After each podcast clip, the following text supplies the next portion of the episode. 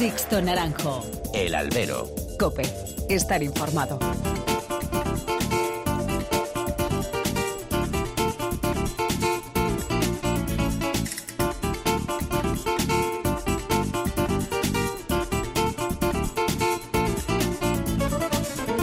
¿Qué tal? Muy buenas y bienvenidos a esta nueva emisión del Albero, a la cita con los toros que tenéis todas las semanas aquí, en cope.es. Recibido un cordial saludo y que nos habla de Sixto Naranjo en nombre de todo el equipo que realiza este programa. La semana pasada el Ministerio de Educación, Cultura y Deporte se dignó a conceder el Premio Nacional de Tauromaquia pese al olvido al que someten a la fiesta los distintos gobiernos que han mandado en España en los últimos tiempos. Y el elegido ha sido Juan José Padilla. Ni un pero a un torero que más allá de gustos artísticos ha sido y es ejemplo de esfuerzo, de superación y de amor a su profesión. Además, el jerezano ha sabido defender la tauromaquia más allá del gueto taurino. Su desgracia en Zaragoza además supuso que mucha gente conociese su historia para en un tiempo récord volver a los ruedos dos. Ha habido quien criticó esa decisión, pero no hay que olvidar que aquí se premia por factores que van más allá de cualidades y de virtudes toreras, y Padilla reúne esos factores en el año de su adiós a los ruedos. Sin embargo, la crítica más dura llegó desde Podemos, sí, sí, desde los mismos que llaman nombres de paz a los terroristas. Y lo hicieron a través de las redes sociales. Tanto el perfil oficial de este partido como su secretario de organización, el argentino Pablo Chenique, soltaron su bilis contra la concesión de este premio al diestro jerezano, como si lo normal es que el Premio Nacional de Tauromaquia hubiese que dárselo a un astronauta no te digo. Pero su crítica vuelve a tener como objetivo el poner en el disparadero a la tauromaquia, abriendo un debate espurio, intentando prohibir lo que no cuadra en su ideario comunista de sociedad y liquidando la libertad personal de poder asistir a un espectáculo que a día de hoy es legal como son las corridas de toros. Echenique volvió a decir que más pronto que tarde habrá que votar si deben o no seguir celebrándose espectáculos taurinos en España, como si la cultura hubiese que votarla, como si ir al Museo del Prado hubiese que votarlo, como si todo espectáculo debiese tener el refrendo de la mayoría. Su única intención es confrontar y enfrentar a la sociedad, la vieja técnica comunista.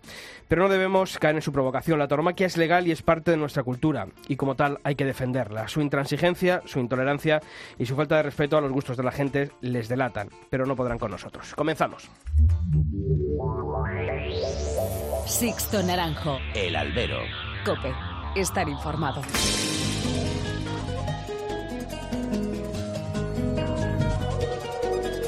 Y como todas las semanas tengo que saludar a quien está aquí a mi lado, Pilar Abad. Pilar, ¿qué tal? Muy buenas. ¿Qué tal, Sisto? Buenas. Y Julio Martínez. Julio, ¿qué tal? Muy buenas. Buenas tardes, Sisto Bueno, pues eh, hacemos como siempre, ¿no? A conocer en forma de titulares los principales temas que ha dejado esta semana el mundo de los toros. Diego Ventura triunfó en la apertura de la temporada grande de la México al indultar un toro de Enrique Fraga, mientras en Lima Álvaro Lorenzo abrió la puerta grande al indultar también un astado de Lolivar. Y un mano a mano entre Enrique Ponce y el Juli es el cartel estrella de la Feria Colombiana de Manizales. Y también en Colombia, la Feria de Medellín programa cinco festejos en un ciclo con amplia presencia española. La Feria de Azpeitia dona sus 10.000 euros de beneficio a diversas entidades asistenciales de la provincia guipuzcoana.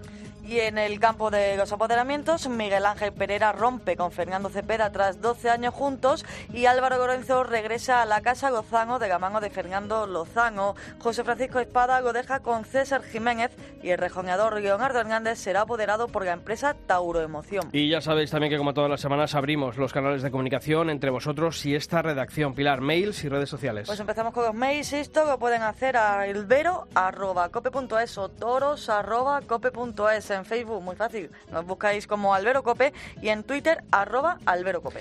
Lo has dicho, Pilar, ese gran triunfo, ese indulto por parte de Diego Ventura en la apertura de la temporada grande en la Monumental de México ha sido fruto de muchísimos comentarios que hemos recogido en estos comentarios. Julio. Pues el primero es de Abraham García, que comentaba que la afición de la México se merecía un triunfo así. Eh, David da enhorabuena aventura y cree que lo que está consiguiendo va a ser muy difícil de superar. Y sobre la decisión del rejoneador de Diego Ventura de echar pie a tierra y torear con la muleta al toro indultado, pues Beatriz Abad dice que los toros a pie se torean en puntas y que todo lo demás pues es una pantomima. Bueno, pues esas son las opiniones que habéis comentado en nuestras redes sociales arroba alberocope o facebook.com barra alberocope. Seguiremos leyendo. Sixto Naranjo. El albero. Cope. Estar informado.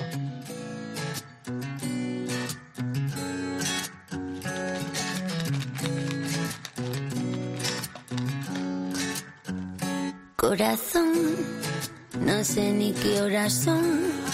Me despertaron tu llamada y yo no entiendo la razón. Pero tu intención rompió el silencio en mi habitación. Tú hablando de cosas pasadas de un amor que se terminó. Evítame esto, por favor. Con una botella en la cabeza, el que decía que no le interesa saber de mí. Ahora me llama que lo traigo loco. Bueno chicos, esta semana yo creo que vamos a dedicárselo este albero a la Toros de las Ventas. Lo merece, ¿no? Yo creo que sí, ¿no? Es la plaza más importante del mundo. La temporada 2018 ha sido una temporada con luces, con sombras, con grandes triunfos, también con otras cosas que yo creo que deben mejorarse. Pero bueno, al final Madrid siempre marca la pauta de lo que ocurre en la temporada taurina. Y con apuestas, ¿no? Además, eh, ese final de temporada, ese famoso bombo que el año que viene además lo vamos a tener también muy, muy presente.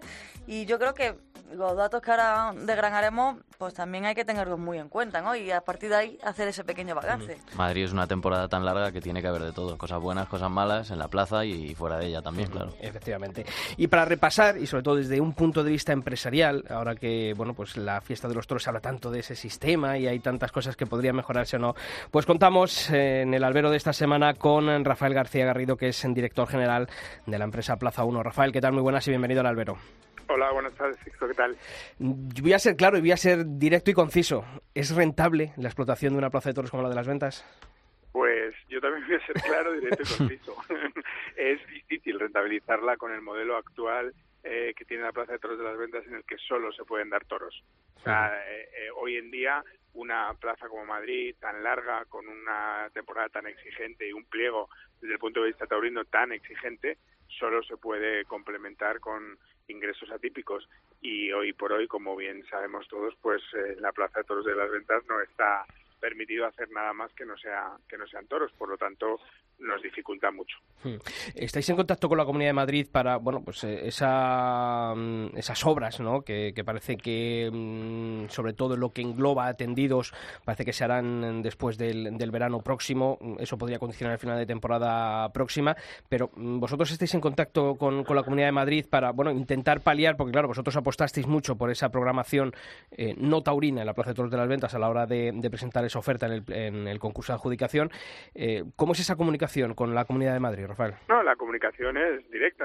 No en vano la parte del Centro de Estudios Taurinos está en nuestra propia plaza, ¿no? Por lo tanto, eh, tenemos una línea directa con ellos. El problema que hay aquí es que al final una obra del calado de- del que tiene la Plaza de de las Ventas no depende solo de la, de la propia Comunidad de Madrid, sino depende de un montón de cosas que, o sea, que al final hace que bomberos, o sea, permisos de obra, hay que saber muy muy bien cuándo eh, los tiempos, no es fácil que empresas adjudicatarias hay que hacer un concurso, o sea, es tan farragoso y tan complicado el proceso administrativo que conlleva esto que yo creo que ellos mismos que tienen muy buena voluntad, no tengo ni la menor duda, no saben eh, si lo van a poder eh, hacer a tiempo para este verano o no. Y, y en esas estamos nosotros, nosotros tampoco lo sabemos. Pero la comunicación es buena y yo sé que obviamente ambos tenemos claro que tenemos que tener una solución porque, mm, insisto, nosotros, como bien has dicho tú antes, teníamos un presupuesto en el que había mucho basado en, en parte no taurina y no hemos podido hacer nada. Por tanto,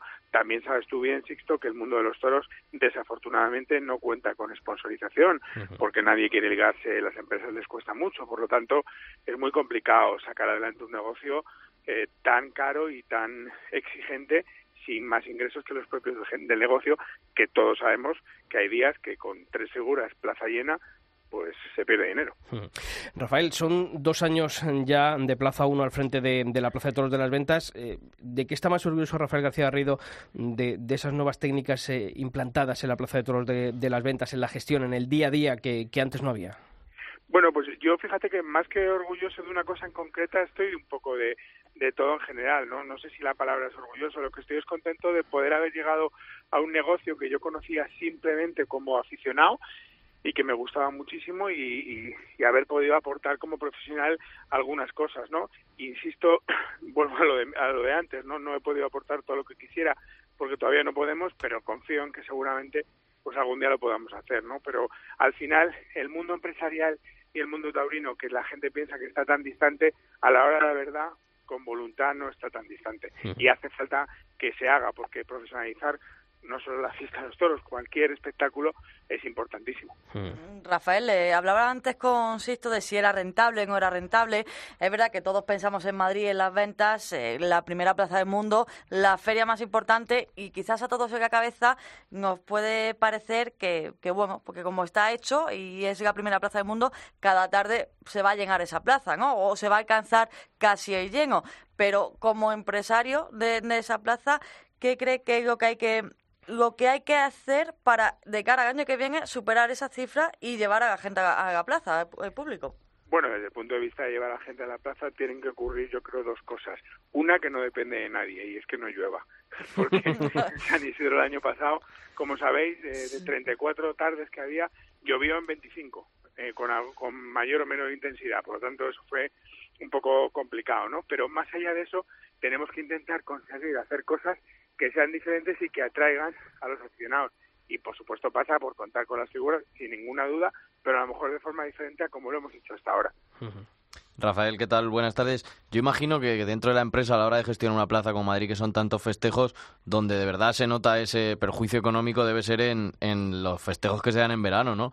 Y no sé si, si tenéis alguna otra idea de cara al año que viene, porque yo creo que el, el sistema este de las novilladas sin dar corridas de toros está claro que nos resulta, ¿no? Lo de las cenas, pues bueno, ha sido una idea buena, ha ido gente, pero, pero yo imagino que ahí no hay, no hay ningún tipo de beneficio. Y luego es una cosa que demanda también la, la afición, el público de Madrid. Quiere ver corridas de toros y si la gente lo demanda es porque la gente va a ir a los toros. No sé si esa pues, podría ser una, una solución para tratar de que el verano por lo menos no sea tan, tan pernicioso para la empresa. Sin duda estoy totalmente de acuerdo contigo. Habría que, lo que que nosotros lo que estamos haciendo ahora es regirnos estrictamente a las obligaciones que tenemos con el pliego, que además son unas obligaciones de dar un montón de novilladas que yo particularmente pienso que eso es algo que debería cambiar de forma inmediata, en el sentido de que es mucho mejor eh, invertir ese dinero que, que invertiríamos menos y podríamos llegar a mucho más para dar esas novilladas en pueblos o en plazas donde donde los novilleros estuvieran más a gusto y no tuvieran tanto peso de responsabilidad como tienen en Madrid.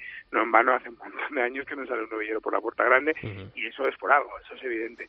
Las corridas de toros tienen mucho, mucho más interés y sí que está entre nuestros pensamientos el intentar eh, pedirle a la Comunidad de Madrid, porque esto lo tienen que autorizar ellos, que cambie, que, podamos cambiar pues algunos festejos de verano eh, novilladas a corridas de toros, con el objeto de bueno pues de, que vaya más gente. Oye, mm, Rafael, la parte taurina mm, de, Plaza 1 la, la lleva Simón Casas, pero ¿Cuál es tu papel? ¿Hay algún papel de Rafael García Garrido también en esa programación, en esa contratación? ¿Te has implicado algo más este año en, ese aspecto o, sigues dejando...? la, creatividad y, el, y la programación la lleva Simón, pero yo sin duda pues le ayudo lo máximo posible en todo y claro, claro que me he implicado de forma directa en algunas negociaciones cuando él me lo, me lo requiere y bueno, en todos los presupuestos, los planes, o sea, al, final eh, él tiene que hacer lo que tiene que hacer, que en eso es brillante que es eh, darle a la imaginación y yo le ayudo lo que puedo para el resto de cosas, evidentemente. Y de ese mm, Nautalia Management con el que os habéis lanzado al campo de ese apoderamiento total, ¿no? Y eh, con ese primer ejemplo de, de Román, eh, ¿cómo ha ido y tenéis pensado ampliar esa nómina de, toreros o de momento con, con Román estáis cubiertos y, pues mira, saciados? Te diré, primero que estamos muy contentos, que yo creo que, que nos ha ido bien, que Román ha hecho una temporada muy, muy buena en para los, percances que ha tenido, ¿no? Porque yo creo que ha tenido muy mala suerte este año, ha tenido eh, tres percances muy gordos y, y, eso a cualquier torero no le, le, mina o le resta primero le resta contratos y le resta confianza hasta que luego se vuelve a poner no pero yo creo que en ese aspecto ha ido ha ido muy bien. También te diré que no es nuestra intención ampliar la nómina de toreros porque al final tampoco queremos eh, toda esta polémica que ha habido del sistema últimamente del sistema no de empresas apoderados apoderados de empresas desde la parte neutralia nosotros nuestro negocio no es ese. Queríamos estar porque creemos que podemos aportar pero no, no tenemos intención de engordar la nómina de toreros y luego también eh, la empresa Nautalia, en un principio, cuando va a la plaza de las ventas, eh, se mete en la empresa con Simón. Su idea, como has dicho antes, era otra, más allá de lo taurino, de dar conciertos y espectáculos. Pero, ¿cuánto de, bien le ha hecho a Nautalia apostar por el mundo del toro? Si es que le ha hecho, claro. Pues yo siempre lo digo cada vez que tengo la oportunidad en alguna entrevista. Yo no sé si será por el mundo del toro o no por el mundo del toro, pero desde luego, desde que Nautalia está en el mundo del toro, a Nautalia le va muy bien y le va mejor cada año. Este año hemos tenido unos crecimientos espectaculares, que, insisto, no solo es por el mundo del toro, Pero a Nautalia, al revés, el balance es súper, súper positivo. O sea, desde que Nautalia está en el mundo del toro, no solo no le va peor, como algunos vaticinaban, por meterse en un sector pues arriesgado hoy en día, sino que a nosotros nos va nos va mejor y no me arrepiento para nada, al revés. Muy contento de la decisión y desde luego la volvería a repetir. ¿Y el ampliar a la gestión de más plazas, Rafael? Se habla mucho de Bilbao, ¿no? Bueno, no, no, no sé si en concreto Bilbao, ¿no? Desde luego Nautalia ya está en este negocio y quiere seguir estando, por lo tanto, eh, si hay más posibilidades en, algunas, en alguna plaza y el pliego se ajusta a lo que nosotros consideramos que puede tener rentabilidad, pues desde luego desde luego iremos, sí, sí. O sea, ¿qué intención de que habéis llegado para quedaros en la fiesta de los toros? A nosotros nos gustaría, mientras tengamos algo que aportar y, y podamos hacerlo de forma profesional, desde luego que sí. Mm. Rafael, por último, ¿qué le pides al año 2019 en la Plaza de Toros de las Ventas? Que no llueva. Vamos a tirar los paraguas. Es que, es que, de verdad, desde marzo hasta junio ha sido un drama. O sea, yo tengo en la, no sé si os acordáis, pero tengo en la mente la, el, el, domingo de, de Resurrección, Sí. el domingo de Ramos, la corrida de Vitorino, que parecía que estábamos en Finlandia. Todo el mundo ahí con los abrigos, era un día horrible. O sea, que yo, si puedo pedir algo al 2019, que no llueva. Pues lo apuntamos. Rafael García Garrido, director general de Notalia, también de Plaza 1, toda la suerte del mundo para el año 2019 y muchas gracias por haber estado esta semana aquí en el Albero. Muchísimas gracias a todos. Un abrazo. Sixto Naranjo. El Albero. Cope. Estar informado.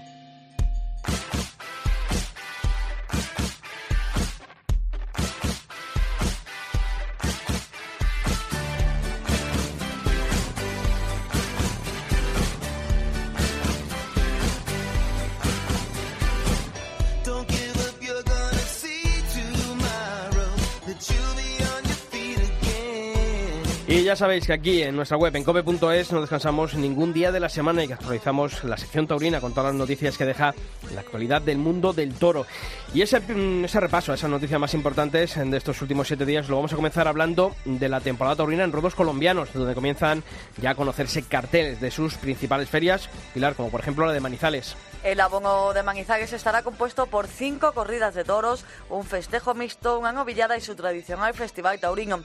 El ciclo se desarrollará entre los días 6 y 12 de enero y contará con una nutrida representación de toreros españoles. Curro Díaz, Ceicid, Emilio de Justo, Román, Álvaro Lorenzo, Antonio Ferrera, que completan una nómina que encabezan Enrique Ponce y el Juli, que se verá las caras mano a mano en el cierre de esta feria de Manizales. Ya sabéis que podéis consultar los carteles completos en cope.es.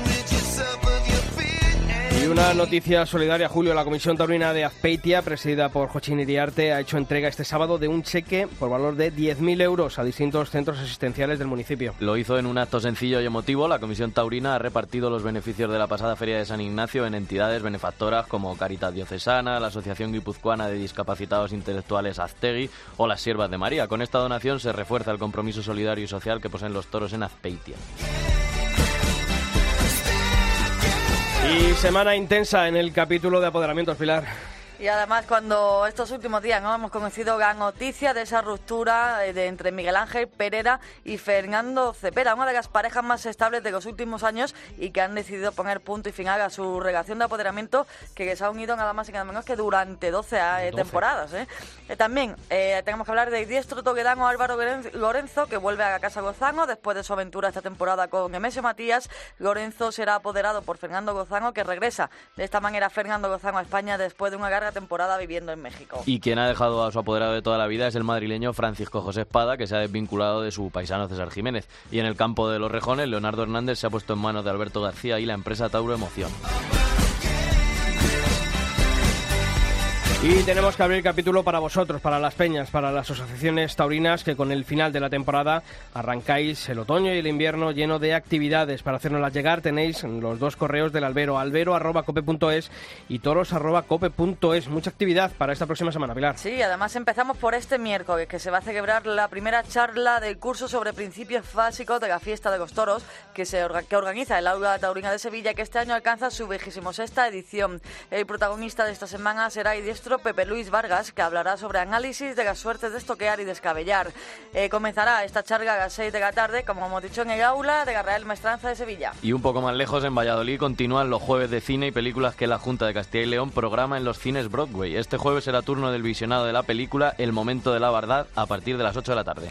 Y en el aula de tauromaquia de la Universidad San Pablo CEU de Madrid, también este jueves día 15, una nueva sesión con el aficionado y miembro de la Unión de Bibliófilos Taurinos Víctor Pérez López como protagonista. El título de su charla será Protestando en Madrid y comenzará a las 7 y media de la tarde en el aula magna de la Facultad de Derecho. Y otra vez este jueves y sin abandonar la capital de España, la Asociación El Toro de Madrid celebra la segunda tertulia otoñal con Isabel Liperhaid Aguirre, representante y ganadera de la ganadería de Dolores Aguirre, como protagonista. La cita será a las 8 de la tarde en el restaurante Puerta Grande. Y nos vamos a Arnedo, porque allí su club taurino organiza este sábado 17 de noviembre su duodécimo ciclo de conferencias taurinas, que contará con el veterinario de las ventas Juan José Urquía como invitado. Su conferencia llevará por título El toro bravo en el campo y en la plaza. La charla comenzará a las 7 de la tarde en el Hotel Virrey. Pues ya sabéis, ¿eh? Sevilla, Valladolid, Madrid y La Rioja. Muchísimas actividades de vosotros, de las peñas y asociaciones taurinas que durante este otoño y durante este invierno se multiplican. Y ya sabéis, lo vuelvo a recordar, albero.cope.es y toros.cope.es. Ahí nos podéis enviar todas vuestras convocatorias. Seguimos.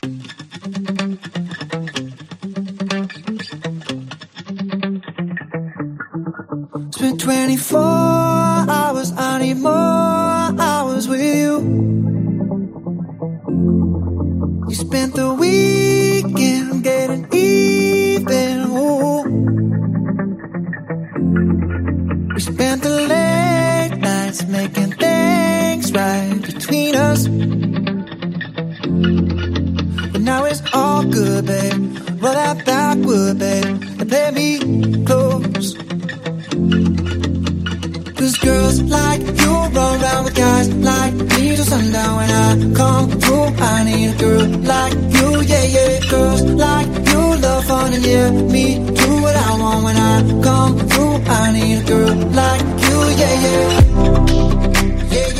Pues en este repaso de la temporada taurina en la Plaza de Toros de las Ventas también hay que hablar del aspecto institucional que tiene el coso madrileño. Y por eso también está aquí esta semana en el albero, en la cadena COPE, Manuel Ángel Fernández, que es el director gerente del Centro de Asuntos Taurinos de la Comunidad de Madrid. Manuel Ángel, ¿qué tal? Muy buenas.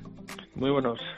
Bueno, Manuel Ángel, mm, año 2018 en la Plaza de Toros de las Ventas. Desde el Centro de Asuntos eh, Taurinos, eh, ¿qué balance se hace de, de esta temporada? Pues yo creo que es un balance positivo, eh, tanto en lo artístico como en lo cuántico, es decir, en los números, ¿no? Creo que han sido más de 900.000 espectadores los que han pasado por la Plaza de Toros de las Ventas. Con, hemos visto muy buenos toros, hemos visto grandes faenas, una feria de San Isidro larga, pero creo que con, con, con muy buenos resultados. Y a lo largo de la temporada, pues también hemos visto en en, en, en, determinados días, pues bueno, pues son resultados muy muy positivos, ¿no? Con, con toreros que han emergido. Eh, y entonces, eh, vamos, yo estoy bastante contento con, con, el resultado y en lo, en lo cuántico, como he dicho, en, en números, pues una vez más han sido más de 900.000 entradas las que se han vendido, 67 festejos más los populares, más los cuatro de, de los eh, recortes y, bueno, pues yo, yo estoy contento, vamos, y sobre todo con el, con, con, con, con el final de temporada, con esa magnífica eh, faena de Gurdiales que yo creo que nos, los, los puso los pelos de punta a todos, ¿no? Uh. Y a nivel eh, de lo que es el Centro de Asuntos Taurinos, pues eso fue acompañado con multitud de actividades culturales, casi 200 a lo largo de todo el año, y sobre todo en, en, San Isidro y en Feria de Otoño donde donde aprovechamos las ferias para para bueno para exponer y bueno para utilización de nuestras salas ¿no? -huh. el resultado yo le diría un, un, notable alto ¿no? bueno pues esa es la nota que pone Manuel Ángel Fernández eh, vosotros eh, como mm, Centro de Asuntos Taurinos eh, cómo ha sido este esta temporada en cuanto a, a, vuestro vuestra relación con la empresa Plaza 1 el, el pliego se ha cumplido tal y como estaba establecido sí sí ellos eh, han ido cumpliendo a lo largo a lo largo de, de este año eh, han ido cumpliendo con, con, todas sus obligaciones, tanto las que aparecían en el pliego como las que ellos eh, hicieron a través de la oferta, que eran mejoras, ¿no? eh, bueno, pues ingresaron el canon en el periodo reglamentario, han estado haciendo las eh, transferencias las escuelas de tauromaquia en el periodo reglamentario y también la organización de festejos que se han hecho este año y hay que decirlo que se han hecho bastantes, ¿no? Festejos de promoción donde han eh, en ayuntamientos de la Comunidad de Madrid y donde han participado alumnos de las escuelas de la Comunidad de Madrid, entre clases prácticas y, y novedades sin picar han sido 40 los que se han eh, subvencionado, por decirlo de alguna manera, en, a lo largo de todo el año en la Comunidad de Madrid a través de, este contrato. Es muy importante, ¿no? No solamente la labor que, hacéis junto a Plaza 1, bueno, pues en la Plaza de Toros de la Venta, sino también todo ese circuito de novilladas que se acometen a lo largo de, la temporada en distintas eh, localidades de, Madrid, que hacen que seamos una de las, eh, bueno, por no decir la comunidad autónoma que más festejos celebra y sobre todo también en apoyo a los más jóvenes y, que es la cantera de este espectáculo. Sí, cuando elaboramos el pliego, pues eh, creímos que debíamos de incluirlo esto dentro del pliego, porque si lo dejamos a expensas de una de las decisiones del político de turno, pues tenía su riesgo, ¿no? Eh, bueno, el, gobierno de la Comunidad de Madrid cree y creo que ha demostrado a lo largo de esta, de esta legislatura que ha fomentado y ha defendido en su caso la tauromaquia pero otros grupos no. Entonces lo que hicimos es que a través del pliego, que fuese una obligación contractual por parte de la empresa que se adjudicase la que, tiene adjudicada la plaza de toros de las ventas y obligaba así a, a, la empresa a bueno pues a invertir en nuevas figuras que mm, todos deseamos que algún día pues hagan el paseillo en esta plaza de toros de las ventas. Eh, has eh, comentado también el tema de, la escuela taurina de, la Comunidad de Madrid, eh, José Cuberollillo. ¿Cómo están las relaciones con bueno con el Batán, ¿no? con, esa parte de tauromaquias integradas? ¿Hay posibilidad de, alguna unificación, de, volver a lo que era antiguamente la venta del, del Batán? O, ¿O desde la Comunidad de Madrid tenéis claro que la escuela tiene que seguir en la plaza de toros de las ventas? No, vamos a ver, nuestra, nosotros eh, constituimos la escuela José Cuberodillo porque, pues, dicholo para que todo el mundo lo entienda, ¿no? Para que todos los oyentes lo entiendan, porque se la echó del batán. Es decir, el gobierno del Ayuntamiento de Madrid decidió dejar de pagar todos los gastos de la escuela eh, Marcial Alanda. Y por eso tuvimos que constituirla prácticamente en seis meses y traerla a la, a la Plaza de Todas las Ventas. Desde luego yo vuelvo a decir una vez más que el sitio ideal para que esté la escuela es el Batán y yo creo que es el sitio que el Ayuntamiento de Madrid, su pleno, mm, pues aprobó eh, en su día que esas instalaciones se tenían que dedicar a una actividad taurina. Desde luego, eh, si no está allí, no es por la Comunidad de Madrid, es porque el gobierno del Ayuntamiento de Madrid decidió que allí no debía estar una escuela de tauromaquia afortunadamente pues se ha podido seguir destinando eso a actividad taurina en este caso bueno pues a algo más teórico como es charlas y lo ha estado eh, lo está todavía eh, eh, bueno pues está allí instalada tauromaquias integradas y está desarrollando una labor pedagógica allí que y gracias a ellos pues mm, bueno pues eso todavía sigue teniendo un matiz taurino pero desde luego de eso no puede, el Ayuntamiento de Madrid dijo que eso mm, ahí no podía estar ninguna escuela de tauromaquia y en el momento que cambien de opinión nosotros estamos abiertos, tanto la empresa como, como la Comunidad de Madrid, a que allí se puedan puedan seguir ejercitándose los, los chavales de la José Cuberollillo. Manuel Ángel, ¿cómo es la, la relación que, que, hay desde el Centro de Asuntos Taurinos de la Comunidad de Madrid con el Ayuntamiento de Madrid en, en materia taurina? ¿Sigue, ¿Siguen torpedeando muchas de las cuestiones? Pues, eh, a ver, la relación es, eh, eh, se puede decir en, en, en, un segundo, es que no hay relación. No hay relación. nosotros nos dijeron, nos pusimos en contacto con Madrid Destino en su día y nos dijeron, bueno, con la, cuál era la voluntad política que tenía el gobierno y era que, bueno, pues que allí en el Batán no hubiese absolutamente eh, que eso no fuese una escuela, no querían allí ganado, no querían eh, que sí que podían dejárselo a cualquier tipo de asociación para que se diesen charlas, pero pero que no que no querían que fuese una escuela. A partir de ahí, pues no hemos tenido prácticamente ninguna relación. Ahora, eh, bueno, pues ha habido un cambio de no sé si cambio de criterio no por parte, yo no sé si del gobierno o de la alcaldesa en unas declaraciones que hubo, pero desde luego eh, estamos estudiando el convenio que tienen con tauromaquias integradas y a ver si se puede, pudiese haber algo de acercamiento, pero lo veo muy complicado porque la voluntad política de la mayoría del gobierno eh, de ahora Madrid es que bueno pues que no quieren toros no entonces es muy complicado si quieren abolir los toros pues que haya en, en, unas dependencias de ellos que haya una escuela no hay que lo, ser claros. lo que está claro yo es lo el... respeto pero vamos yo creo que eh, las minorías o las mayorías, depende cómo se mire, pues también existimos, ¿no? Entonces yo creo que hay que respetar eh, la libertad de cada uno y si hay chavales que quieren ser toreros, ¿por qué no vamos a respetarlo? Igual que quieren ser eh, pues futbolistas o tenistas o, o bailarines, no sé. En el otro lado está el apoyo eh, que ha continuado por parte de, de Ángel Garrido como presidente de la Comunidad de Madrid a la fiesta de los toros. Pues sí, fue un compromiso y ha habido momentos puntuales en que nos ha costado bastante cumplirle, porque entre enmiendas que nos han presentado para dejar sin presupuesto al Centro de Asuntos Taurinos hasta hace muy poquito, en, el verano, en el verano pasado, que, que, que se intentó prohibir la entrada de los menores, eh, la entrada de los menores a las plazas de toros de la Comunidad de Madrid, pues muchas veces eh, nos hemos sentido un poquito solos, porque hay que recordar a todos que si, a todos, sobre todo los aficionados, ¿no? Que si pueden entrar menores a las plazas de toros es porque en Madrid, digo, en la Comunidad de Madrid, eh, fue porque el, el, Partido Popular votó en contra de una propuesta de, de, Podemos, ¿no? Porque los demás grupos se abstuvieron, ¿no? Si no hubiese votado en contra el Partido Popular, desgraciadamente hoy los menores no podrían entrar a las plazas de toros, ¿no? Entonces nos hemos quedado mm, solos, pero bueno, es un compromiso, yo creo que personal de Ángel Garrido y de todo el Partido Popular, el que, el que bueno, el seguir fomentando nuestra fiesta nacional que es, un, que es historia, que es tradición y que es un derecho.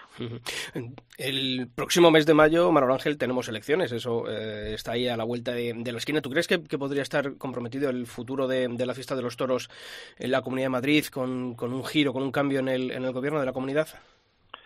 Pues hombre, a mí me gustaría decir que no, porque me gustaría pensar que es un derecho de todos. Muchas veces que parecemos los taurinos que intentamos justificar el que existan los toros, por la economía, por lo social, pero yo creo que es ante todo es un derecho que tenemos, es un derecho que a mí me, me vino de mi abuelo, de mi padre, eh, una afición y por qué no le voy a tener, ¿no? Entonces, pero desgraciadamente lo que he, podido observar en, en, muchos ayuntamientos y en la propia comunidad es que por derecho o, indirectamente pues se ha ido cercionando el, que puedan existir festejos taurinos en la Comunidad de Madrid. O sea, aquí no es que se hayan intentado prohibir los, uh, prohibir los toros, pero se ha hecho lo posible para que la plaza de toros de la venta, pues si se pudiese cerrar, se.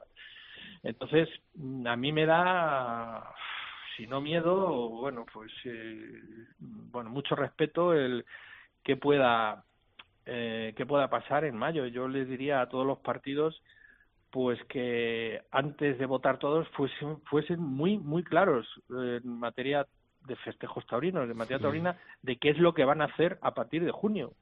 Porque yo creo que muchos partidos, o si no partidos, muchos políticos, en el tema taurino, eh, por lo bajo te dicen una cosa y después votan otra, ¿no? Entonces me gustaría tener la claridad de todos es decir, nosotros a partir del de, 1 de junio del 2019 vamos a apoyar o vamos a defender o vamos a, no sé, no nos vamos a meter, no sé, uh -huh. que fueran muy, pero que muy claros con, con, el futuro de la, de la tauromaquia. Yo creo que eso es, es, algo lógico y eso lo tendrían que, que, decir todos los partidos que se presentan a esas bueno, elecciones. Vamos a, ver. vamos a ver. Vamos a verlo.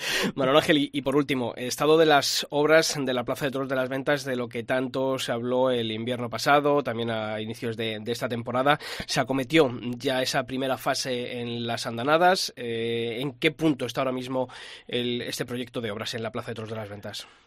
Pues, eh, a ver, está en un punto en que vamos a, a cometer una, una, segunda fase de obras menores que van a consistir en seguridad en salas, en pasillos, en dependencias de corrales y de, y, y de oficinas. Y por último, la fase, por así decirlo, la más uh -huh. eh, complicada, que es la de las gradas, andanadas, la que nos pregunta toda la gente. Uh -huh esa va más lenta, entre otras cosas, porque, bueno, pues tenemos que poner de acuerdo tanto a bomberos en seguridad como a la Dirección General de Patrimonio, ya que el edificio está protegido. Estamos estudiando todas las eh, posibilidades para que el aforo sea el mayor posible, para la que seguridad sea la mayor posible, teniendo en cuenta que es un edificio que está declarado de interés histórico y que está protegido, ¿no? Entonces, eso está costando un poco más pues por, por la tipología del edificio, pero bueno, está yo creo que se está ultimando ya el anteproyecto para que pueda salir a concurso. Y yo creo que la pregunta que nos hace todo el mundo, que yo creo que te la habrán hecho a ti, Sisto, es, bueno, ¿y mi abono el año que viene qué va a pasar? ¿Voy a seguir teniendo el abono? Pues sí, el año que viene que no, que no se preocupe la, vamos, cualquier aficionado abonado a la Plaza de Todas las Ventas, porque eh, las, esas, esa tercera fase se empezará mm, con seguridad siempre después de la Feria de San Isidro. ¿Estaría comprometido el resto de temporada, a lo mejor por ese tipo de obras o parte de, del aforo de las ventas durante la temporada?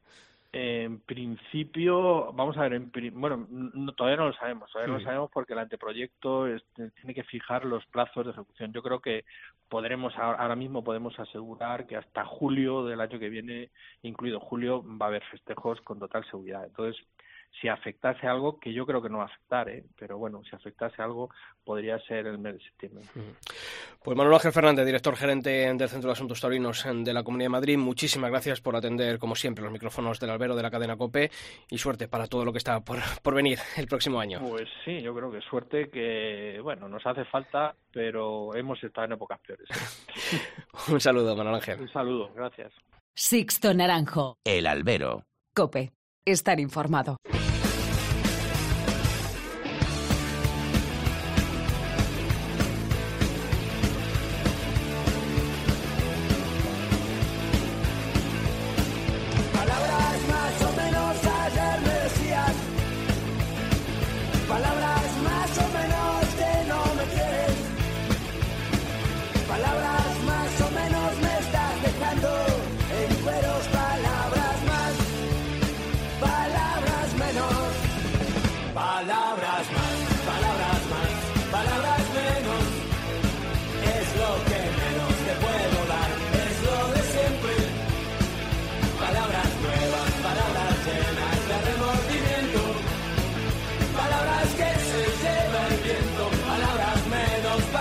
Bueno, pues eh, ahí ha estado el análisis que han hecho desde la parte empresarial Rafael García Garrido, desde la parte institucional Manuel Ángel Fernández como director gerente del Centro de Asuntos Taurinos. Ya hablamos, hicimos un primer repaso con voces de los aficionados a esta temporada taurina en la Plaza de Toros de las Ventas hace 15 días aquí en el Albero con eh, Roberto García Yuste de la Asociación El Toro de Madrid, su presidente, y con nuestro tuitero de cabecera, con, José Vega, aficionado también mm, de Madrid. Yo creo que es que Madrid al final mm, es tan grande en cuanto a lo taurino que, hay muchas voces y, cada uno tenemos una idea y esto es como el fútbol, que todos tenemos un entrenador de fútbol y tenemos un empresario taurino y todos haríamos una temporada distinta, ¿no? Y al final casi todos coinciden en muchas cosas, pero es lo bonito de Madrid. Cada uno tiene su torero, su ganadería, pero todos van, por lo menos los aficionados, ¿no? Luego hay otros que... Ahí lo has dejado caer. bueno, pues esta semana hay que saludar también, vamos a hablar con ellos de lo que les ha parecido la temporada taurina en Madrid a dos eh, miembros de dos, em, bueno, pues asociaciones muy representativas de la afición de Madrid. Por un lado tenemos a Jorge Fajardo, que es presidente de la Federación Taurina de la Comunidad de Madrid. Jorge, ¿qué tal? Muy buenas. Hola, buenas tardes. Y también contamos con Jesús Fernández, presidente de la Unión de Abonados y Aficionados Taurinos de Madrid. Jesús, ¿qué tal? Muy buenas. Hola, muy buenas tardes. Bueno, pues yo lo mismo que hace unas semanas eh, le preguntaba a, Roberto García Yuste de la Asociación El Toro, también os pregunto a vosotros, ¿no? ¿Qué balance? No sé si ponerle, decir que le pongáis nota a la temporada de Madrid, pero sí por lo menos, eh, Jorge, cosas positivas y cosas negativas a mejorar en cuanto al año taurino en Madrid de cara al próximo, a la próxima temporada. Bueno, hombre, cosas, cosas positivas ha habido, yo creo que interesantes, sobre todo ha habido una feria de otoño que ha sido de las más importantes o la más importante que he visto en todos los en todos los años, ¿no? Una feria impresionante, quitando el, el fallo de la corrida de Adolfo. El resto, la, la feria fue importantísima con, con toreros que además eh, han llegado a Madrid y creo que puede ser novedad para la temporada que viene, aunque son toreros ya maduritos de edad, puede haber toreros como que pueden ser novedad, el caso de Chacón, Urdiales, Emilio de Justo, este más joven Pablo Aguado, que es un, torero más joven. O sea, creo que la feria otoño ha sido muy buena. Eh, la feria, bueno, pues en cuanto eh, San Isidro, pues quizá la feria ha habido mucha monotonía, excepto algunas tardes también eh, importantes, como las tardes de Talamante y demás, pero San Isidro fue más monótono. Lo que también ha habido ha sido muy buenos toros, no ha habido una corrida completa, pero ha habido toros importantes, sobre todo Fuente Imbro ha echado muy buenos toros y buenos novillos. Ha habido también toros sueltos del Puerto San Lorenzo, de Juan Pedro Domecq, así que me vengan a la memoria. Luego en la corrida de encastes minoritarios también yo creo que ha sido positivo. Eh, los encastes, por ejemplo, de Valdellán, Saltillo.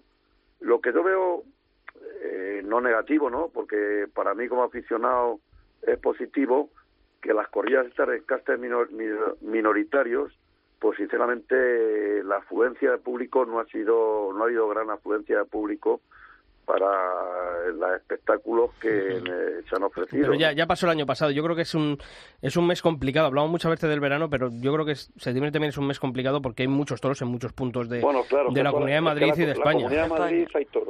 Es un mes, un mes complicado. Jesús, tu valoración. Pues mira, mi evaluación en general ha sido muy positiva. Y teniendo en cuenta además que como ha dicho antes Jorge, pues ha sido una temporada muy grata por cómo ha transcurrido la, su final, con el clamoroso triunfo del toreo clásico, profundo y puro de Diego Urdiales, la erupción en los ruedos españoles, que no se conocía mucho, de un toreo de Cádiz, que es Octavio Chacón, que además se postula ya para el año que viene, igual que Diego, para que venga a Madrid, y la consolidación, la consolidación de un toreo que, que tiene mucha entrega, que es Emilio de Justo, que cogió, que ha cuajado un año taurino bastante bueno para él y que en mi opinión dio una de las mejores tocadas que se han dado aquí en Madrid en los últimos tiempos. Y por supuesto la esperanza de, de, ver un toreo que casi desaparecido, pero con un hambre de triunfo que ha sido Javier Cortés. Y por otro lado, hombre, destacar pues que durante el mes de agosto ha habido un toreo también clásico, un toreo de, como se dice normalmente en el mundo del toro, hay, hay toreos de autobús y toreos de, de coche, ¿no? Que es Juan Ortega. Y después, por supuesto, el gusto y el buen saber de hacer de Pablo de Pablo Aguado. De todas maneras, también eh, en el punto, digamos, más importante dentro de San Isidro, pues hemos visto también a una, a un figura del toreo, que nadie le ha regalado nada, por supuesto, que ha sido Roca Rey que ha sido el único que además ha puesto no solamente en Madrid, sino fuera de Madrid, pues el cartel de no hay billetes. Debe, lo que sí es, cierto es que durante el San Isidro, que suele ser una feria excesivamente larga y con una cierta atonía, pues habría que destacar que yo creo que una de las mejores faenas que se han hecho en Madrid, a pesar de que mucha gente lo discuta, ha sido la del Juli, como triunfador de la feria, evidentemente, Talavante, y después ha habido una serie de toreros ahí que hombre que se esperaba algo más de ellos, como es el caso de Román, como el, el caso de Álvaro Lorenzo, el caso de Ginés Marín, que parecen que están un poco, que han estado un poco más grises, en, pues, sobre todo en el caso de, de, Román, porque le ha tocado un gran, le tocó un gran toro de Fuente Imbro, precisamente que no supo cuajarlo, no pudo cuajarlo en ese momento como él esperaba. Y esos son, digamos, aspectos que en mi opinión habría que destacar, porque el caso de, por ejemplo, de Castilla, de Pereira, de Manzanares, y son toreos que a pesar de que están en todos los carteles, pero no han dado ese, esa dimensión de la que todo el mundo se espera. ¿eh? Y por supuesto, dentro, dentro del acierto de, la empresa, pues hay que destacar siempre los desafíos ganaderos. Es una feria, es un acierto, aparte del acierto de la feria de otoño, que ha sido lo mejor, como ha dicho antes Jorge, pero los desafíos ganaderos siempre hay que destacarlos porque a pesar de que venga poca gente y que estemos en un mes muy complicado porque hay muchas muchas ferias fuera de, Madrid y, en la comunidad de Madrid también hay muchos espectáculos pero de verdad efectivamente es un ha sido un, un año que yo creo que ha sido bastante positivo. Yo mm, creo que la experiencia de estos dos años con los eh, desafíos ganaderos ha sido más que positiva y yo creo que, hay que mantenerlo, vaya o, no vaya más o menos público a la Plaza de Toros de las Ventas. Yo ahora abro, abro el debate eh, para todos, Pilar, Julio también, Jesús, Jorge, sorteo Eh, ¿Estáis contentos de, de, la experiencia en la feria de otoño o, o no? Hombre, yo creo, lo hemos dicho antes, ¿no? Como, como iniciativa, pues para todos yo creo que fue una sorpresa, ¿no? Ahora, mmm, yo no sé hasta qué cierto punto eso es verdad que otoño son menos festejos, son menos toreros, pero yo no sé cómo vamos a va a extrapolar eso la empresa a una feria de San Isidro con tantos festejos. Y con tantos o, intereses. Exactamente, entonces, oye, que a lo mejor saque bien el invento de nuevo, pues puede ser, pero es que no, no, no, lo veo un poco complicado por, por tantos factores que hay alrededor. Simón bueno, dijo que sí, que lo iba a hacer, pero habrá que verlo. Hace pocos, hace unos días también se preguntó, y bueno, ya veremos, tal y cual. Y al final es que muchas veces toreros que no entran en las, en las ganaderías más comerciales, a lo mejor por el sorteo entran en esas ganaderías y ya la ganadería se les mide de otra forma y entonces a las duras. Yo creo que el ganadero, y lo hemos hablado, el empresario, perdón, lo hemos hablado aquí muchos días, está para confeccionar carteles y las figuras están para ganarse en el ruedo dónde tienen que torear, con quién quieren que torear y, a la hora que, que, que tienen que torear, si quieren. Y está claro que hay figuras y hay otros que, bueno, que bastante que van. Jorge. Bueno, yo te diría que concretamente eh, el sorteo ha salido positivo en la Feria de Otoño, por supuesto. Yo creo que de cara a San Isidro hemos visto que ya, ya ha habido declaraciones de toreros que parece ser que, que no somos partidarios. Lo mismo hacer un sorteo que ponen bolas A, bolas C o bolas D, como la Champions, ¿no? Sí, nos podemos tirar ahí no sé, tres no sé días qué tipo de sorteo se pueda, se pueda hacer. Pero es que el sorteo en sí no es que haya salido positivo o negativo, es decir, han salido toros buenos y Emilio de Justo y Diego Urdiales los han toreado muy bien y Pablo Gado, pero eso no tiene nada que ver con el sorteo. Sí, pero Sor- también puede influir, hombre, está claro, evidentemente, pero puede influir que el hecho de que hubiera sorteo, de que tal, a lo mejor eh, ha Yo creo que eso- facilitado que, esos toreros, o sea, facilitado, que a lo mejor esos toreros entraran en esa feria de otoño, porque a lo mejor si no hubiera habido sorteo, no, yo creo no que el sé, ¿no? sorteo ayudó a crear expectación alrededor de la feria de otoño. Luego yo, cuando aquello empezó, yo creo que nadie se acordó del, del sorteo, porque quitando, bueno, pues el gesto de Talavante de esas dos tardes y, y ese morbo, ¿no? De verle, de que justo saliese su, una de sus bolitas en la corrida de Adolfo, era gran morbo, ¿no? Pero, pero yo creo que en el resto de festejos tampoco, mm, yo creo que fue una, una feria de otoño que bien la podía haber confeccionado Simón Casas sin la... Y no hubiese cambiado Y mucho. no hubiese cambiado mucho, efectivamente. No. Jesús, ¿tú qué opinas del, del Sí, bombo? bueno, sí, creo que, que opino igual que tú. El, el sorteo ha sido más que nada un- una noticia explosiva que ha concitado muchas opiniones. Eh, digo concitado porque ha- ha- hay quien está a favor y quien está en contra. Es cierto que, hombre, mm, eh, los toreros, eh, en el caso de, del Juli, que, el que se han negado en principio al sorteo, yo creo que también tenemos que tener en cuenta que los que están arriba del escalafón, eso no se, no ha sido por sorteo, ¿eh? eso ha sido porque han ganado a pulso. Por consiguiente, sería un, desde mi punto de vista, no sería muy justo el que considerásemos exactamente igual a las figuras del toreo que aquellos que no han podido o no han querido o, o las circunstancias Bueno, se lo han dos impedido. cosas. ¿eh? Eh, las dos cosas ¿no? que se lo han impedido. Eh, yo creo de todas maneras que, hombre, todos, como habéis dicho antes también, es verdad que todos final somos algo empresarios, algo apoderados, algo ganaderos y algo toreros, ¿no? Y, y el sorteo siempre va, va, va a tener un aspecto mm, de cara a la publicidad interesante. Pero para la hora de confeccionar carteles, mm, la verdad es que también te- hay que tener en cuenta que los pliegos de condiciones condicionan, evidentemente, al empresario a hacer un número de carteles y a, y a tener una serie de figuras dentro de, de, le- de- de las ferias. ¿no? Por tanto, yo creo que de cara a, al- a San Isidro, pues seguramente habrá alguna modificación o habrán tendrán que tener un estudio muy específico para poder hacer un sorteo de esa categoría, teniendo en cuenta además una cuestión, por lo menos a mi modo de ver, y es que el caso de que Talavante se, se, se afiliase, por decirlo así de alguna manera, al sorteo es también debido a la temporada que ha tenido.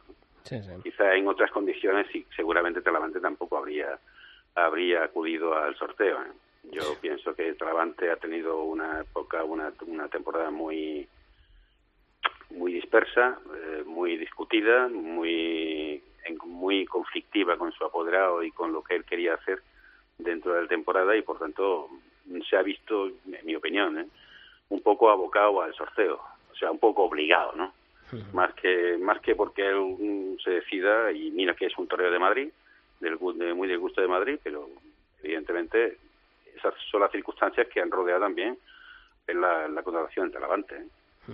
Oye, y otra de las cuestiones que en estos últimos años ya llevamos hablándolo mucho los, aficionados, también en los medios, es la planificación. Al final, ahora mismo estamos sujetos al, pliego de condiciones que rige la adjudicación y la gestión de la Plaza de Toros de las Ventas, pero hace unos minutos aquí hemos tenido a Rafael García Garrido, al director general de, Plaza 1, él también no reivindicaba, bueno, pues a lo mejor eh, la temporada de verano, el, poder anunciar más corridas de toros y menos novilladas cuando, y él lo recordaba, ¿no? Hace ya muchos años que no hay un novillero, eh, creo que el último fue Pepe Moral, hace ya... Salir a, hombros. Roca Rey, el último. Bueno, Roca Rey, verdad, efectivamente, pero yo creo que desde Roca Rey anteriormente sí, en verano, bueno, con Chirríos, que salió un año una nocturna, y luego Pepe Moral, sí, pero son, son, claro, son, estamos hablando de muy pocos eh, triunfos y muchísimas novilladas. Y la edad de muchos novilleros, que tienen edad de matadores retirados hace 20 años. matadores eran figura y se retiraban. Perdona un momentito, es un tema además que no, que no tocaba yo en el resumen, y es verdad, porque con tantas novilladas, con 21 novilladas, no hemos visto, excepto este Francisco de Manuel y alguna cosita más, no hemos visto ningún novillero con proyección. Y se han ido novillos importantes con las orejas puestas.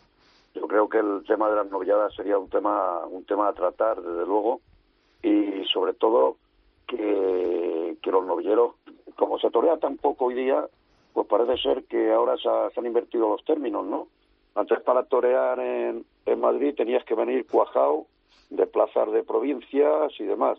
Y ahora para torear en un pueblo tienen que torear en Madrid. Sí, pero el, problema, Jorge, el problema, Jorge, es que esa, esa fórmula ya es muy complicada porque no se dan novilladas fuera de Madrid. Exactamente. Exacto, exacto.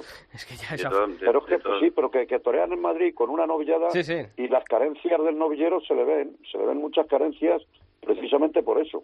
Sí, pero, carencias no en novilleros jóvenes, que es que es el problema, es que, vale, Madrid tiene que ser una plaza de temporada o todo lo que queramos, pero yo este verano que lo he visto y he visto novilladas que yo sinceramente pues elimino lo de plaza de temporada y no me permito el, lujo de dar ese tipo de novilladas porque aparte de que le cuestan dinero al empresario y le cuestan pues son tres horas que pierdes en el tendido porque realmente son espectáculos bochornosos pues no los demos, pero aparte es que es eso. Sí, eh, Francisco Emanuel, Ángel Tellez, Pablo Mora, esos tres nombres recuerdo, pero el resto, un novillero con 37 años haciendo el ridículo. La, novillada, de, Saltillo fue, o sea, hecha con, retales de, bueno, a ver a quién cogemos por aquí y, porque eran tres, oye, con todo mi respeto, que luego estuvieron los tres muy dignos, ¿eh?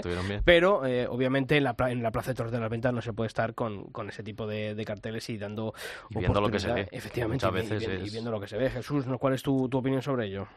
Sí, no, mm, yo que quisiera destacar lo mismo que he dicho antes, que ha habido una corrida el 15 de agosto en la que ha habido un torero que se ha reivindicado, un torero de clase, de calidad, que ha sido Juan Ortega. Evidentemente yo pienso que debería haber más, más corrida de toros en verano. Eso es para mí eso es esencial. Y es, que además Jesús, estos últimos años lo estamos viendo y se está reivindicando. El año pasado fue Román, eh, Pepe Moral también hace, hace dos, Javier, Javier Jiménez, Javier Cortés, o sea, que hay nombres para recuperar. Efectivamente, hay bastantes nombres que recuperar y lo que ocurre con los, con los novilleros es, en general, hay novilleros que deberían estar en su casa, la verdad, hay que decirlo así. sí, sí, esto, esto, no pueden llegar todos. No, no, si es que, vamos a ver, eh, se decía en, el siglo pasado que el torero con cinco y el toro con, o sea, el toro con cinco y el torero con 25, ¿no? Y aquí ocurre que, que también las carreras de los novilleros, pues por una, razones, por una serie de razones, no voy no voy a entrar en ellas, pues o bien no ha sido llevado, bien llevado los novilleros, o bien están ayunos de, de poder torear, como ha dicho antes Jorge muy bien, y claro, no vienen con la suficiente preparación. En, en, ese caso, pues habría que adoptar otro tipo de medidas.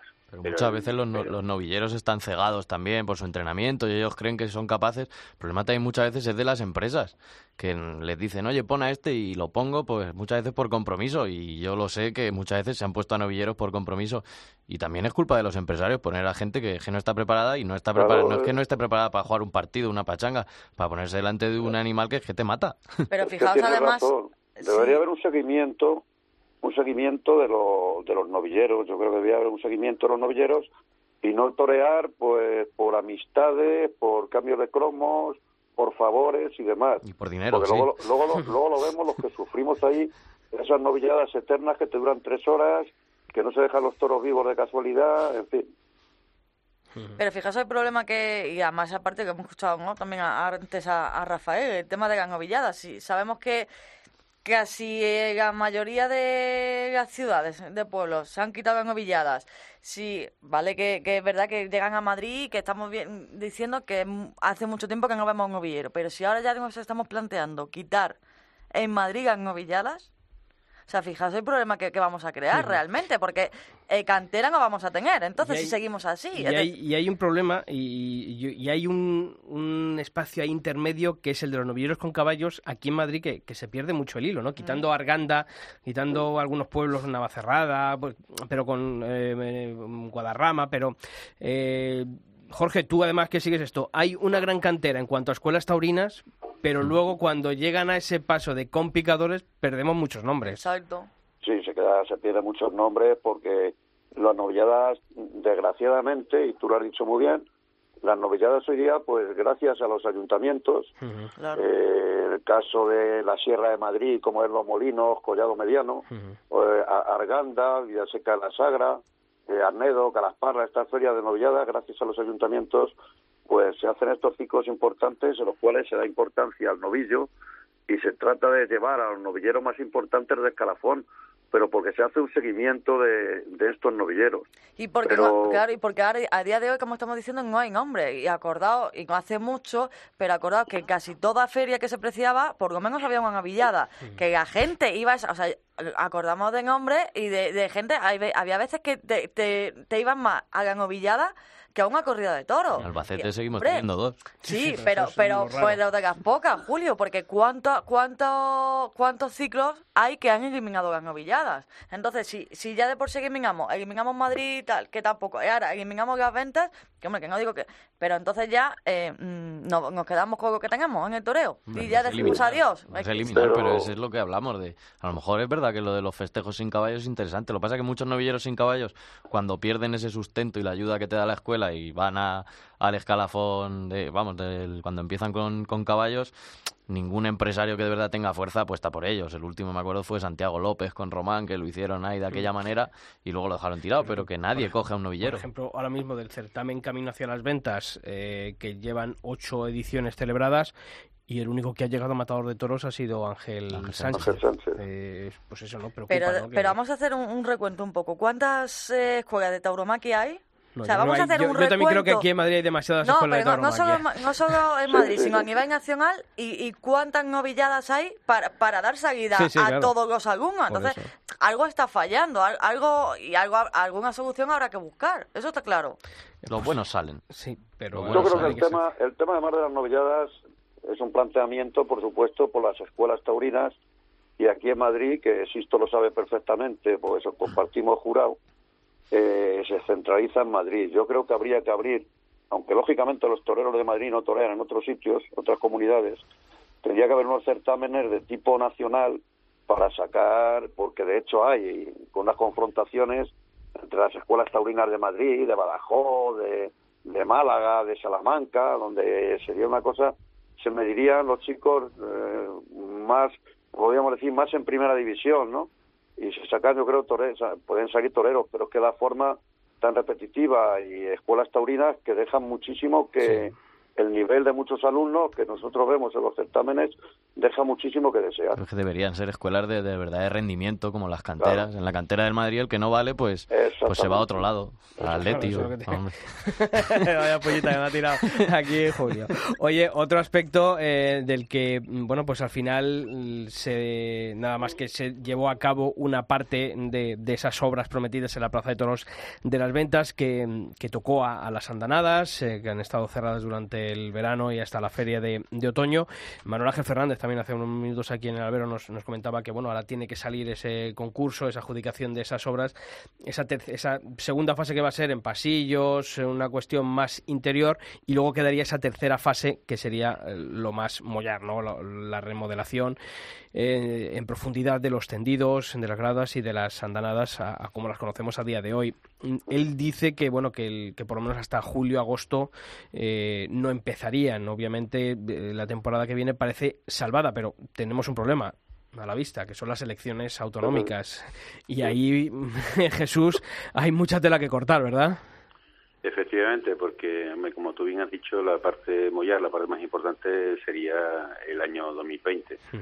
Y el año 2020 no sabemos si realmente van a continuar las obras o no, porque no sabemos cómo va a salir el, el gobierno de la comunidad, que es la más interesada en el tema de las obras. Y, para, vamos, y que como ya habrá dicho seguramente Manuel Ángel, están ya el dinero está, está prácticamente liquidado, ¿no? y decir que ya está presupuestado.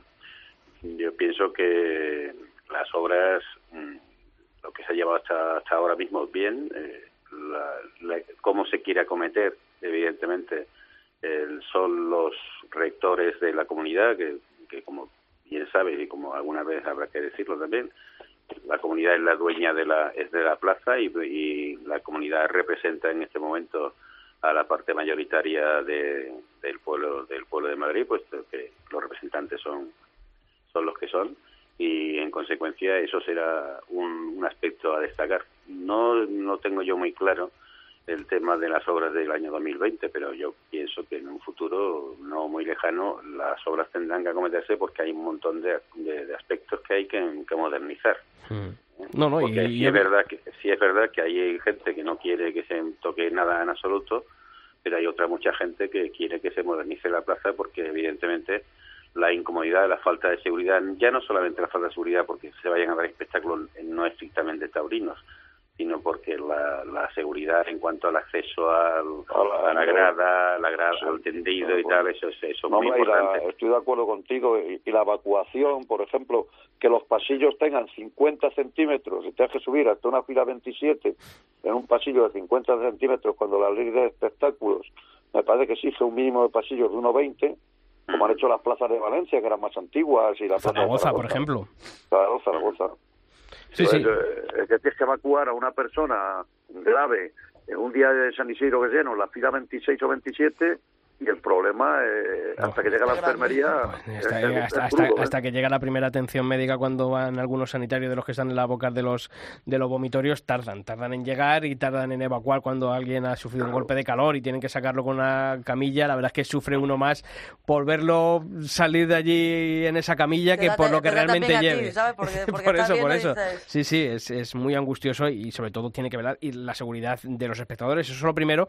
Y también porque la Plaza de Toros, mm, yo creo que no hay que rasgarnos tampoco las, las vestiduras, eh, porque bueno, pues puede acoger también cualquier otro tipo de, evento, de espectáculo, y sobre todo porque las empresas que, mm, que gestionen la Plaza de de las Ventas, pues si con los festejos taurinos ven complicada ese, ese rendimiento económico, pues no hay por qué negarles el, poder, ¿no? Celebrar eso, ese tipo de espectáculos que a día de hoy no se pueden hacer. Y es que es muy complicado mantener, ya os decía, es muy complicado mantener eh, ese nivel, ¿no? Y, esa rentabilidad, sobre todo. y fíjate que en Madrid es la plaza que más festejos festejo da a lo largo del año, pero y aún así eh, para, para la empresa eh, es, rentable. Y, bueno, yo, que, ah, yo creo que siempre se ha hecho y se ha, se ha utilizado la Plaza de las Ventas para conciertos y para espectáculos y no ha habido ningún tipo de problema. Ahora, eh, lo hemos hablado durante el año también se inventan esta excusa o quieren hacer ver eh, que hay que mejorar, vale, pues vamos a mejorar y vamos también a sacar ese, esa partida, esa rentabilidad a, a, las ventas, que para eso para eso está ahí. Bueno, el tema de la rentabilidad de la, de la empresa yo no me quiero meter mucho en ese aspecto, pero tened en cuenta que la empresa cuando, o las empresas que ha tenido en Madrid, solamente se han sustentado fundamentalmente sobre el tema taurino. Y lo que tú no puedes hacer como empresa es, si sabes que no te va a dar más de un millón, mmm, licitar por dos millones. Quiere decir que muchas veces las empresas son las que se cuelgan la soga al cuello y después vienen diciendo que si hay que subir las entradas, que si hay que tener mm, el, nuestros aficionados y los abonados tenemos que tener mayor mayor precaución con, con el tema de las de los toreos de las figuras del toreo que esas que esas que esas entradas vengan, más caras cuando cuando no vienen figuras del toreo sean más caras y cuando vienen figuras del toreo sean más baratas eso es un tema empresarial, estrictamente Sí, pero empresarial. Jesús, aquí la empresa se, se topó de bruces con esa decisión de, bueno, pues de, de esa, bueno, pues finalización de, de la celebración de espectáculos no taurinos eh, que no contaban con ello, ¿eh? O sea, yo ahí, ahí, Dios me libre, pero en esta en este caso tengo que sacar un poco la cara por la empresa porque es verdad que ofertó una, una cosa que, que no sabían. Yo creo que si no, la oferta no hubiese sido a lo mejor tan al alza de, de ese tipo de espectáculos eh, que podían haber organizado y que no lo han podido hacer. Bueno, eso ya dentro de dentro de, lo- de los intereses de las empresas, ¿no? Pero ten en cuenta que Simón Casas conocía perfectamente la empresa porque estaba en la empresa antes. Eh, es decir, que él sabe más o menos, o debe saber, cómo era la rentabilidad de esa plaza. Pero con independencia de- del tema de la, de la empresa, es cierto que mm, la plaza tendrá más rentabilidad, no solamente a nivel económico, sino también a nivel cultural, si se hacen esas modificaciones. Eso sí es cierto. O sea, que yo más que incluso hablar de rentabilidades de plaza, hablaría de rentabilidad cultural, que es lo más importante que tenemos que tener en cuenta en este caso. Es decir, que no Hay se que- hace un desarrollo de plaza distinto Hay que que equilibrar pueden dar tipo de balanza. espectáculos. Lo que, lo que tiene que hacer es equilibrar la balanza, ¿no? Y, y que una cosa conlleve a la otra y la otra pues, tenga, tenga el, también los beneficios de, de la otra parte. Jesús Fernández, eh, presidente de la Unión de Abonados y Aficionados Taurinos de Madrid, muchas gracias por estar una semana más aquí en el Albero. Nos seguiremos hablando. A vosotros, un abrazo. Y Jorge Fajardo, presidente de la Federación Taurina de la Comunidad de Madrid, también para ti. Muchas gracias y un fuerte abrazo. Seguimos hablando. Muchas gracias, Sisto.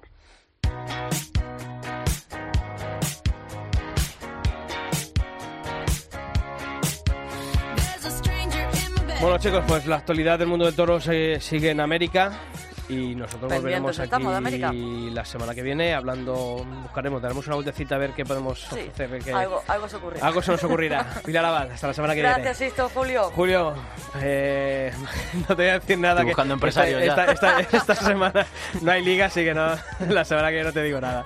Julio Martín, hasta la semana que viene. Hasta el martes. Y a todos eh, vosotros ya sabéis que la información taurina continúa los siete días de la semana en nuestra web en cope.es barra toros y que nosotros volvemos el próximo martes aquí en el Albero. ¡Feliz semana!